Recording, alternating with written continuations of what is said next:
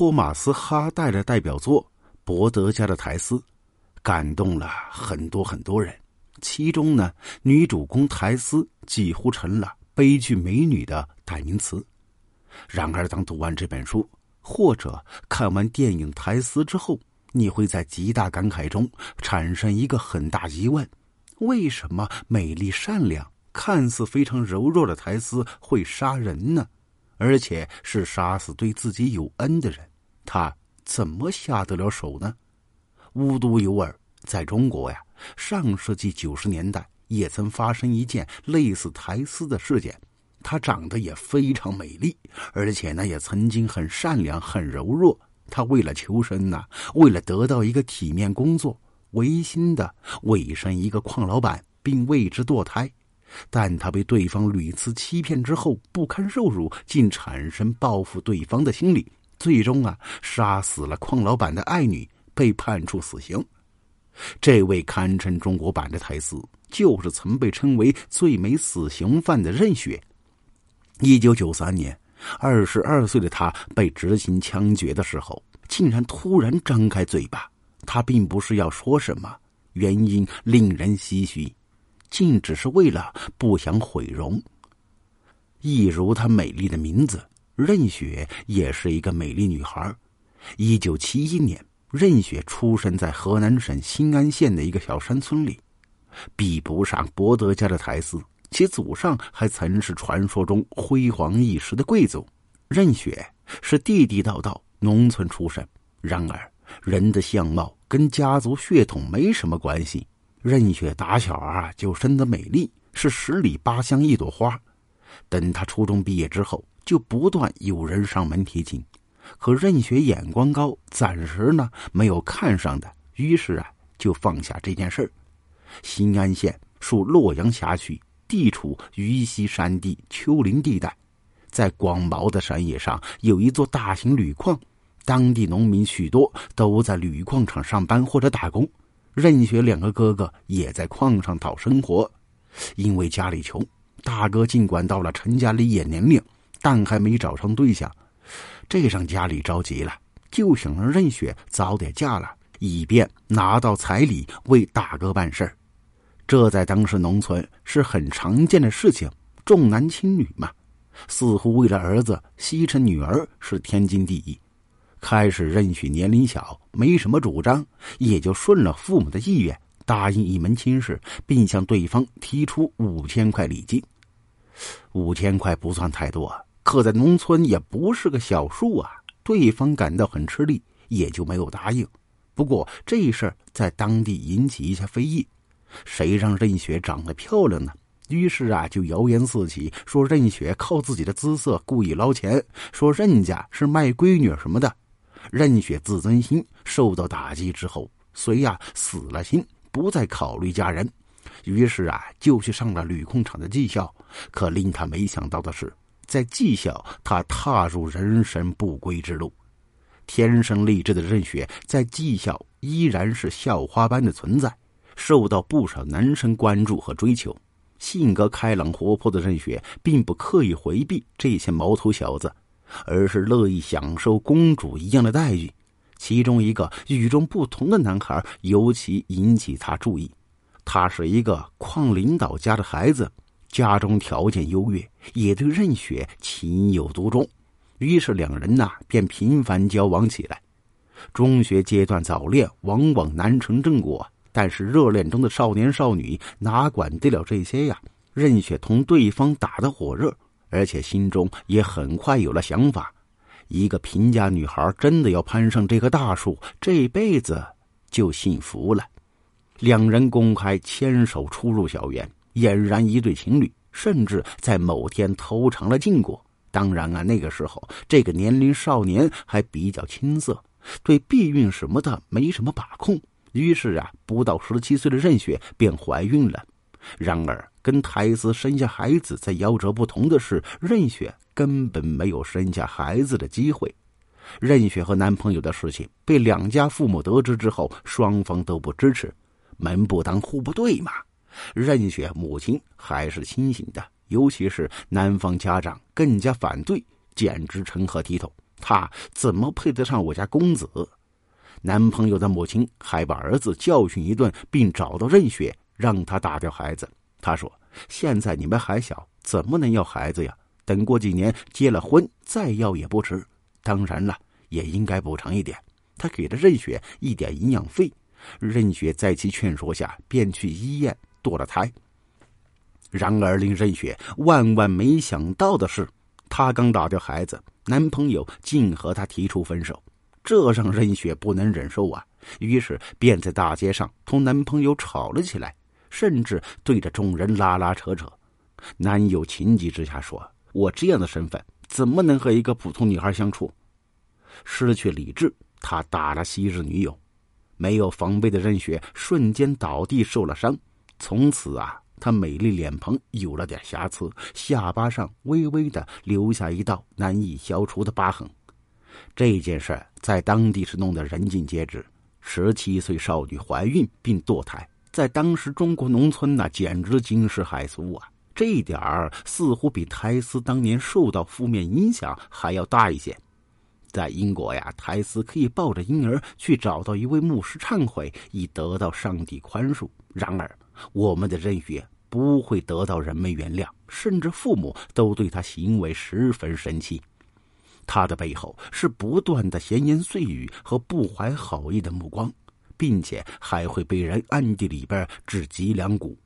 出事之后，任雪当然呢也就颜面无存，他的脸上不再有灿烂的阳光，他低下了曾经骄傲的头颅。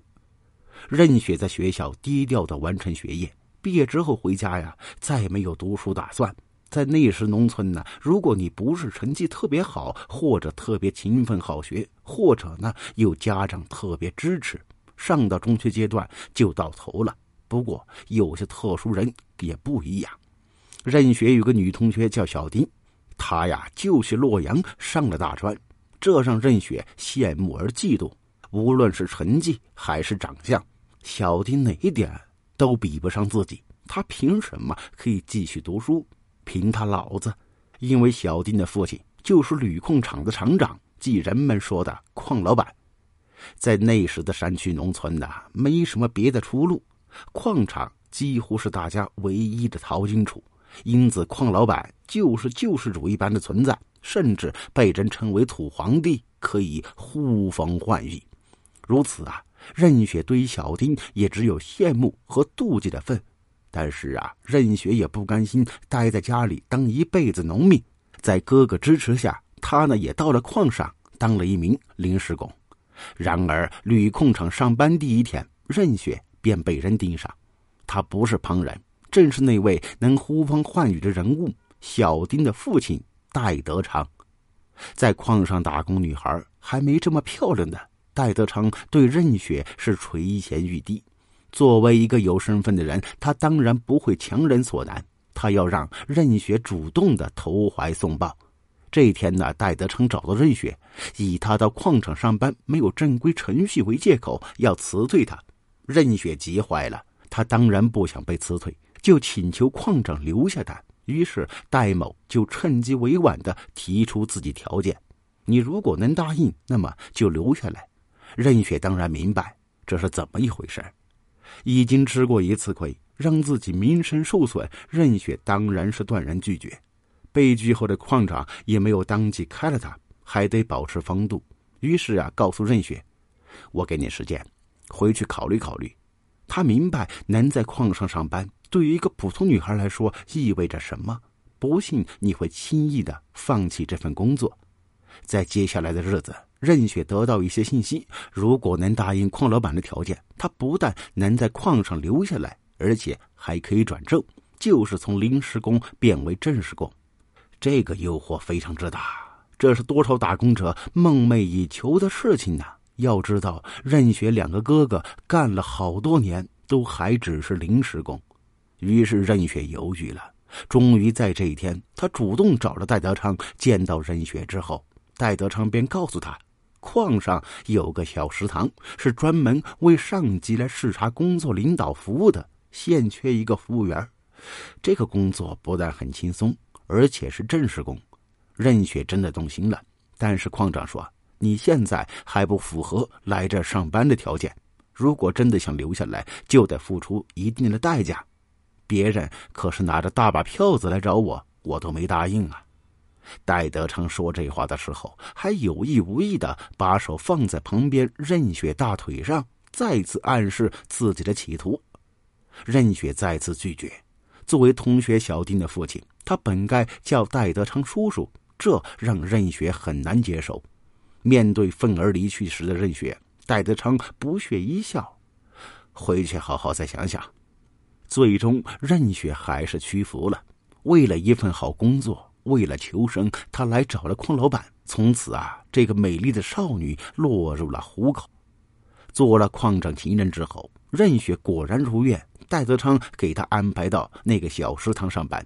起初呢，任雪也满意，生活很滋润。然而没多久啊，他就发现自己依然只是个临时工，老板根本没有给他转正。于是他便去找了戴德昌，质问对方。然而他太天真了，邝老板不但没有劝慰他，反而羞辱了他一番。任雪被激怒，同戴德昌吵了起来。可对方毫不顾及情面，并且威胁说：“在无理取闹，连你的俩哥哥一起给我滚蛋！”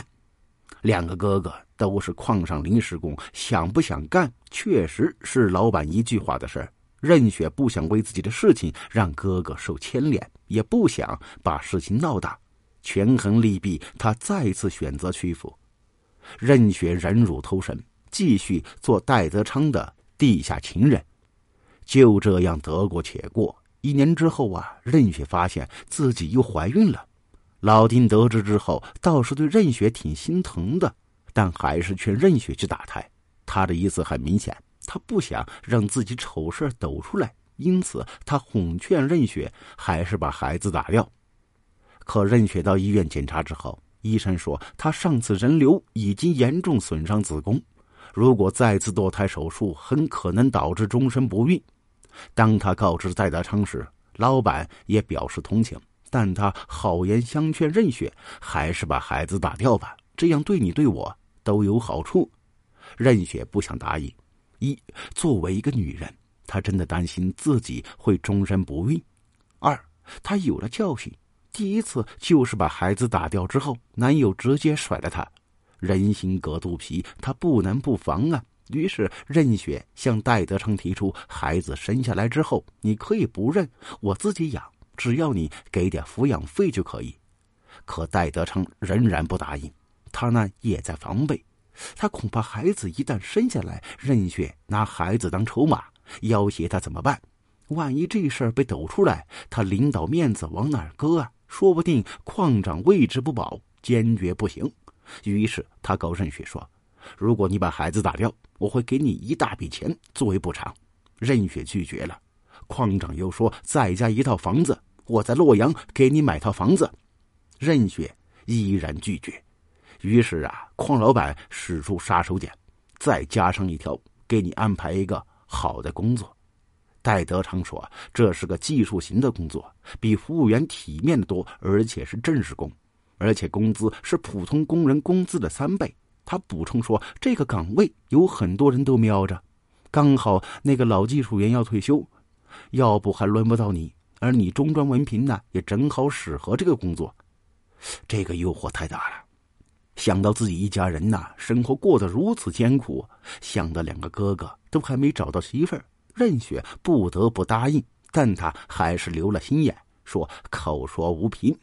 于是矿长立刻拿出一份资料和矿上有关工作调动的条件。任雪也不太懂，看到这些文件就答应去做手术。在西安医院，任雪再次做了人流。这一次，医生明确告诉他。你以后不可能再有孩子。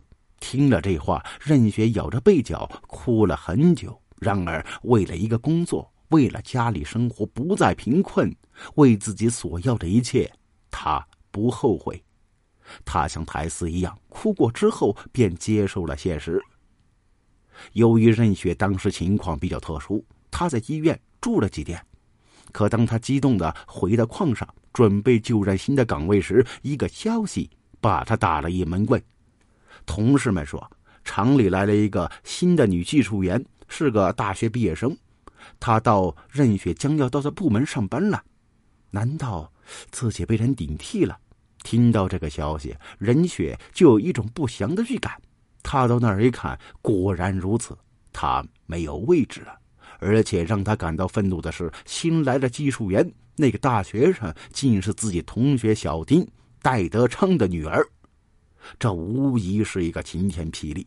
如果是别人顶替了他，他有可能到戴德昌面前闹一闹。可小丁顶替了他，他找谁闹去？难道自己这次白打胎了？自己以终身不孕为代价换来的却是一场梦？不能，坚决不能！于是啊，任雪恼羞成怒的去找了戴德昌。然而一切都晚了，一切都完了。既然孩子已经打掉，戴德昌便再没什么顾忌。他对任雪不但没有一丝安慰的话，而且对他肆意辱骂，极尽嘲讽。你以为你是谁呀？鸭子还变了天鹅不成？任雪彻底绝望，她失去一个女人最后的武器，没有孩子做筹码，自己也失去贞洁。他对于一个色狼来说已经没有任何意义。面对眼前这个无情无义的恶魔，任雪擦干眼泪，咬了咬牙。其实，在这之前呢，任雪已经看透戴德昌真面目。后来经过调查得知啊，有一次戴德昌因偷税漏税被上面调查，他得知来的那个调查人员比较腐败，于是呀，为了躲过这次调查，他又让任雪去为来人进行特殊服务。任雪尽管不同意。但在戴德昌威逼利诱之下，还是无奈的去了。那时的他正在苟且偷生，尚可忍受；而此时啊，他忍无可忍。对有些人来说是没有道理可讲的。任雪豁出去了，他决定报复。任雪找到自己一个男同学曹玲玲，向他诉说自己的痛苦和计划。曹玲玲这人非常义气。也是个天不怕地不怕的主儿于是便决定帮助自己姐妹，教训教训戴德昌。鉴于矿长不好对付，他们决定拿他女儿小丁开刀。任雪对小丁也是恨之入骨，在关键时刻是他抢了自己工作。再说他呀，也一直很妒忌小丁。还有一点呢，他知道戴德昌对他这个小女儿非常疼爱，那么我就让你。疼他一辈子，后悔一辈子，一场复仇行动开始了。一九九一年这天，小丁刚下班，任雪便找到他说：“好久不见，出去走一走。这几天呢比较郁闷，姐妹之间聊聊天，这也很正常。”毫无戒备之心的小丁就跟着任雪走了。两人来到山脚下，在一个僻静处，两人正聊着天时，曹玲玲突然从一边窜出来。用一个大扳手直接向小丁头部猛砸了过去，没有一点防备的小丁立即应声而倒，他满头鲜血，昏死了过去。这还没完，任雪和曹玲玲早就准备好了，他们要毁尸灭迹。他们拿来一桶汽油，要往小丁身上浇。可此时啊，这小丁却动了一下，还没有死透。此时，任雪已经完全丧失理智，她不再是一只绵羊，而变成一只母狼啊！他用手向小丁的脖子掐去，最终任雪和曹玲玲合力掐死小丁，然后把汽油倒了出去。点着火之后，任雪和曹玲玲就像苔丝和克莱尔一样，携手畏罪潜逃。光天化日之下，竟有如此之举！燃烧尸体的大火当场被人发现，并且有人看到了任雪。警察很快赶到现场，在矿上干保安的二哥知道任雪的事后，知道逃不了，为了争取宽大处理，就带着任雪去投案自首。任雪大哥不忍，起初他是想带着任雪躲藏起来，但后来还是放弃了，支持妹妹自首。于是啊，任雪被捕，紧接着曹玲玲也被捕了。杀人偿命，任雪必须为小丁为一个无辜的生命的消失而付出代价。任雪和曹玲玲被判处死刑，任家不服，因为任雪是受过伤害之后才进行报复的，并且是投案自首。他们认为啊，应该从轻发落。于是啊，任雪二哥进行上诉，为妹妹积极奔走。然而，尽管花费一年多的功夫，也没有任何效果。二审维持原判，任雪和曹玲玲被判死刑，并在一九九三年七月执行。任雪呢，也没有任何怨言。在被执行死刑那天呢，她表现得非常淡定，没有像其他死刑犯那样吓得浑身哆嗦，或者呢痛哭流涕，或者呀疯疯癫癫，或者呢跪地求饶。任雪很从容地走向刑场。也许呀，她早已绝望，变得麻木；也许他认为自己大仇已报，没什么可遗憾的。这位美丽少女依然美丽的走向死亡。她面色白净，头发梳得很整齐。尽管穿着宽大长裤，也掩盖不住她苗条身材。她上身穿着很短小的短袖上衣，甚至啊是那个年头很少见的露脐装。她面带一丝微笑，缓缓地走向了地狱。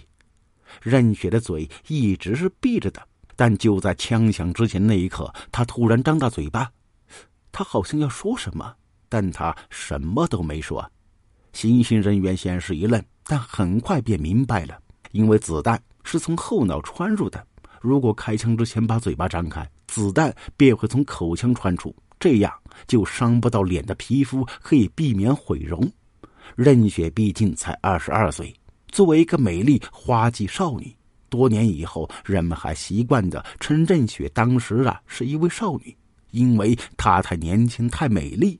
她的死也要保持美丽。就像一朵被风吹落的鲜花，它要美丽的死去。随着一声沉闷枪响，正义得到伸张。只是世界上再没了任雪。任雪的二哥因为没有为妹妹争取到从轻处罚的结果，其情绪彻底崩溃。他辞去了矿上的工作，从此啊没了音讯。据说他到南方打工，从此杳无音讯。据说呀。他到南方打工了，但再也没有回来过。任雪大哥呢，曾经不想让任雪去自首，想带妹妹躲藏起来。后来任雪被枪决，他担心自己被追究包庇罪，也因此啊，从矿上消失，离家远走高飞，至今呢也是杳无音讯。任雪为自己的冲动付出代价，不仅自己失去生命，也令他两位亲爱的哥哥丢了工作，并下落不明。其实啊，在他复仇之后，他的两个哥哥已经不可能在矿上工作了。他的仇人矿老板能放过他们吗？任雪失去一切，不能不令人痛心。然而，他的生命最后一刻，因为一个张嘴的动作，让人们记住了他。因为美丽不是错，爱美呢也不是错。任雪在生命最后一刻维护她的尊严。后来。人们称二十二岁就失去生命的任雪是最美死刑犯，也许是对他的某种认可吧。多年以后，在任雪行刑的地方，在任雪倒下的土地上，在任雪祭事里，还有一些人去凭吊任雪，为任雪献上一朵鲜花。不为什么，只因一个曾经美丽的生命。好了，这起案件就说到这儿了。感谢您的收听，如果喜欢，别忘了关注订阅，给专辑一个好评，谢谢。